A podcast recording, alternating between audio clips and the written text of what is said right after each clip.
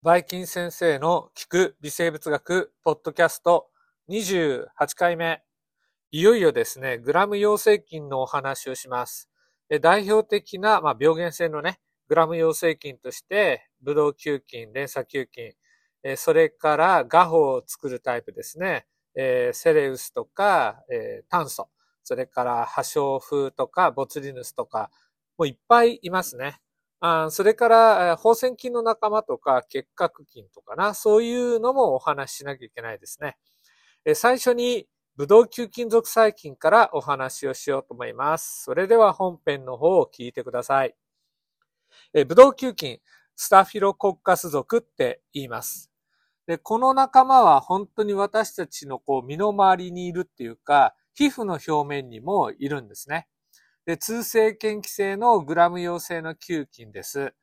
で、ここで、まあ、いろんなやつがいるって言ったけど、とにかくですね、やばいやつ、え病原性が強いのが黄色ブドウ球菌。学名をスタフィロコッカスアウレウスって言います。で、一方で、私たちの体のね、表面にいるんだけど、表皮ブドウ球菌は学名スタフィロコッカスエピデルミディスって言うんですが、あまり病原性がないっていうか、むしろね、あの、悪い黄色ブドウ球菌が増えないように、まあ、あの、ライバルとしてっていうかな、あの、防いでくれてるとも言われています。で、その他、いろんなスタフィロコッカス属細菌がいて、ざっくりとですが、コアグラーゼ陽性か陰性かっていうんで分けるんです。で、コアグラーゼって何っていう感じするんですけど、まずですね、コアグラーゼ試験っていうのをやります。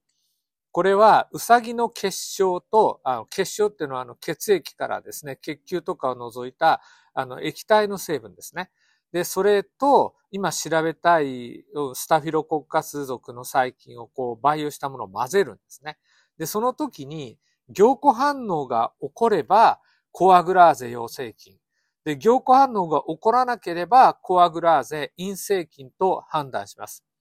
で、なぜ、うさぎの結晶がまあ、凝固反応を起こすかっていうと、これは我々の血液ですね。怪我をした時とかに出血して、でそれずっと血が出っ放しになるんじゃなくて固まってきて、いわゆるかさぶたができるじゃないですか。あれと同じ原理なんですね。えー、少し分子生物学的なことをお話しすると、血液の中にはフィブリノーゲンという物質があります。これは単量体のあのタンパク質なんですね。で、それが、えー、何か怪我をした時とかに出血を止めあの止めるためにかさぶた作んなきゃいけない。かさぶたっていうのを血栓って言うんですけど、血栓作んなきゃいけない時に、フィブリノーゲンがフィブリンというね、物質に変化するんです。フィブリンはフィブリノーゲンがたくさん集まってできた重合体。まあ、これがですね、網の目のようになって、まあ、止血をするんですね。で、普段、あの、フィブリノーゲン、血液の中にあるんだけど、勝手に固まったら、それこそあちこちでね、血管が詰まって死んじゃいます。で、そうならないように、あの、制御されてるんですね。具体的に言うと、トロンビンという物質が血液中にできた場合に、フィブリノーゲンからフィブリンに変化します。で、さらにじゃあトロンビンってどっから来るのっていうと、トロンビンはプロトロンビンという物質が、えー、活性型になってトロンビンっていうふうに変化するんですね。で、このプロトロンビンからトロンビンへの変化、まあ、あの、どんな因子がいるかっていうのは、えっとですね、また詳しいところね、どっかでやんなきゃいけないんですけど、あの、私の担当する講義に関して言うと、えっとね、後期の分子細胞生物学1で、血友病について勉強するときに、まあ、これらのですね、血液凝固に関係する因子についてお話します。今日はちょっと長くなるんで、もうここははしょります。はい。でですね、まあさっき言ったあのフィブリン、あの、15、まあ繊維のことなんですが、コアグラーゼ試験に言いますと、えっとね、コアグラーゼって一般的に言われているものは、プロトロンビンに、まあ、似た物質を活性化して、まあ、フィブリノーゲンをフィブリに変化させるっていうふうに、まあ、私がね、文献調べたら書いてありました。あんまりこの辺ね、詳しくないんで、薄いとごめんなさい。ちゃんと興味のある人は自分で調べておいてください。えではですね、まあ、なんでこんな、あの、血液を固めるような活性を一部の黄色、あ、ごめんなさい、あの、ブドウ球菌が持ってるかっていうと、これは感染因子の一つなんですね。つまり体内に入ってきたときに、えっ、ー、と、単独のこのブドウ球菌の細胞がいると、免疫細胞に鈍色されてしまいます。で、そこで血液中のフィブリンを使あの、フィブリノーゲンを使ってフィブリンに変えて血栓を作って、その血栓の塊の中にブドウ球菌が隠れると、今度鈍色細胞にね、捕まらないんですね。食べられないで済むんですね。要は、あの、フィブリン、あの、フィブリンの繊維を、まあ、体の周りっていうかな、細胞の周りに集めて、で、その中で、まあ、ぬくぬくとですね、生きてやろうっていう魂胆が、まあ、あるわけです。で、えっ、ー、と、特にですね、ブドウ球菌の中で、えっ、ー、と、強い病原性を持っているのが黄色ブドウ球菌。で、黄色ブドウ球菌は、まあ、コアグラーゼの他にも様々な感染因子を持っているし、さらにですね、いろんな毒素を作ることで有名です。もうとにかくですね、もう病気を起こすことに特化したような悪い菌ですよね。で、えっ、ー、と、黄色ブドウ球菌は感染症を引き起こすのと、それから食中毒の原因にもなります。もう本当人類の天敵みたいなやつですね。じゃあまずですね、食中毒についてちょっとお話をしましょうかね。黄色ブドウ球菌はエンテロトキシンを作ります。で、エンテロトキシンが、まあ、腸のこう細胞に作用するんですけど、そして、えっ、ー、と、嘔吐や腹痛、下痢などの、まあ、急性胃腸炎の症状を起こします。あんまりね、熱は出ないんですね。もしかしたら皆さんも黄色ブドウ球菌のね、食中毒かかったことがあるかもしれない。で、この黄色ブドウ球菌のエンテロトキシンの特徴として重要なのは、耐熱性があるってことですね。えっとね、100度 C で30分だったかな。ぐらい加熱しても、まだ活性、毒素としての活性が残っていると。で当然、このぐらいの温度であの加熱すると、黄色ブドウ球菌自体は死んでしまいますね。だから、あの、菌が死ぬような加熱を行っても、まあ、条件によってはエンテロトキシンが生き残っていて、そのエンテロトキシンを含んでいる食品を食べることによって、まあ、あの、食中毒を起こすということです。加熱調理したら大丈夫だとは必ずしも言えない。で、次、感染症についてお話しましょう。えっ、ー、と、黄色ブドウ球菌は私たちの身の回りに普通にいて、皮膚の表面にもくっついてるんですね。ただ、あの、皮膚のバリア機能ね、それから免疫機能が正常だったら、そう簡単に黄色ブドウ球菌が体の中には入ってこない。だけど、まあ、傷を負ったりね、火傷を負ったりすると、そこから黄色ブドウ球菌が入ってくる。で、入ってきて、組織の中で増え始めるね。で、その時に、まあ、毒素を作るとか、さっき言ったコアグラーゼで、えっ、ー、と、そこで塊を作ってね、まあ、一種のバイオフィルムみたいなものかな。えっ、ー、と、なかなか免疫細胞に排除されない状態になる。で黄色ブドウ球菌が今度血液の中に入っていって、溶血毒素、ヘモリジンっていうのを作ります。で、そうすると血液が破壊されて肺血症になります。で、アルファ毒素、ベータ毒素、白血球破壊の毒素、ロイコシジンなんていうのもいろんなですね、あの毒素の種類が知られています。で黄色ブドウ球菌ね、今言ったように皮膚疾患ですね。これ、節とか陽とかっていう出来物みたいなのとか、あるいはカサカサしたような皮膚のね、こう炎症みたいなのを起こすし、肺炎も起こすし、肺血症も起こすし、お腹の中に入ってきた時にね、やっぱさっき言ったような食中毒と関連するような腸炎っていうのを起こします。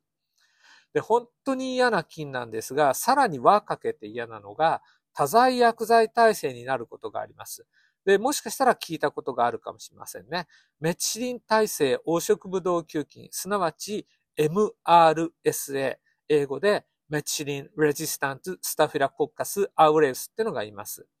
で、これはですね、特に多剤耐性の院内、院内感染の起因菌として重要です。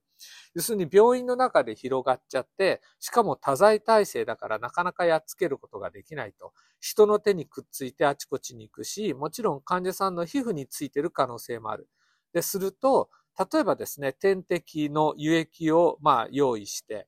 で、えっ、ー、と、カテーテルつないでですね、患者さんの体に、まあ、点滴入れるときとかに、そのカテーテルのルートの中にね、こう紛れ込んでいって、で、患者さんの体内に入ってくることがある。で、そうするとですね、特にこうね、えー、体の弱っている患者さん、免疫の機能が正常でない患者さんの体内に mRSA が入ると、免疫で排除できないから、それで感染症を引き起こすと。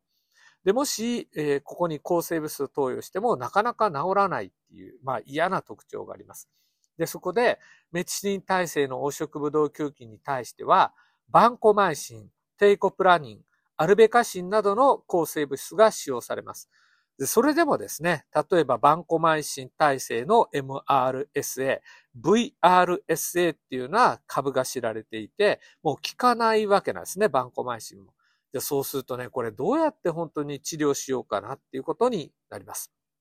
で、バンコマイシンの、まあ、効く MRSA に関して言いますと、えバンコマイシン自体がですね、そんなに使いやすい抗生物質ではないんですね。黄色ブドウ球菌の細胞壁の合成を阻害するお薬なんですが、え副作用があります。